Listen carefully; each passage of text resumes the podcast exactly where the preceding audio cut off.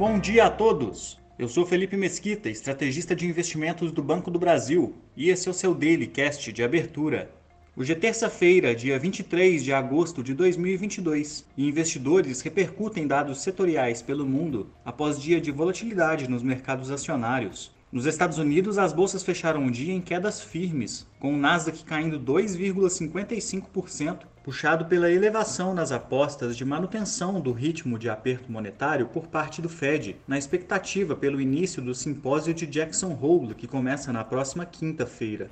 Ao longo do dia, serão divulgados dados dos setores industriais e de serviços americanos, além de vendas de moradias novas de julho. As principais bolsas asiáticas fecharam em quedas moderadas, após dados preliminares do setor industrial do Japão recuar para o nível mais baixo dos últimos 11 meses, trazendo o índice de gerentes de compras composto japonês para o patamar de contração. Também segue no radar a situação energética da China, que enfrenta a maior seca dos últimos 60 anos, afetando os reservatórios de hidrelétricas pelo país.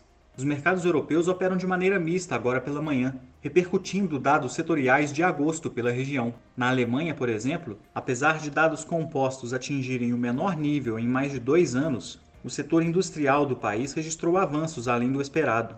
Ainda hoje, saem dados preliminares de confiança do consumidor na zona do euro. No Brasil, o real resistiu ao avanço da moeda americana frente às principais divisas globais. Ao fim do dia, o dólar estava cotado a R$ 5,17, em baixa de 0,03%. Já o Ibovespa acompanhou os índices acionários americanos e fechou em queda de 2,04%, se mantendo acima dos 100.500 pontos.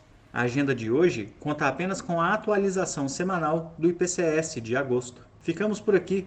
Um bom dia a todos e até a próxima!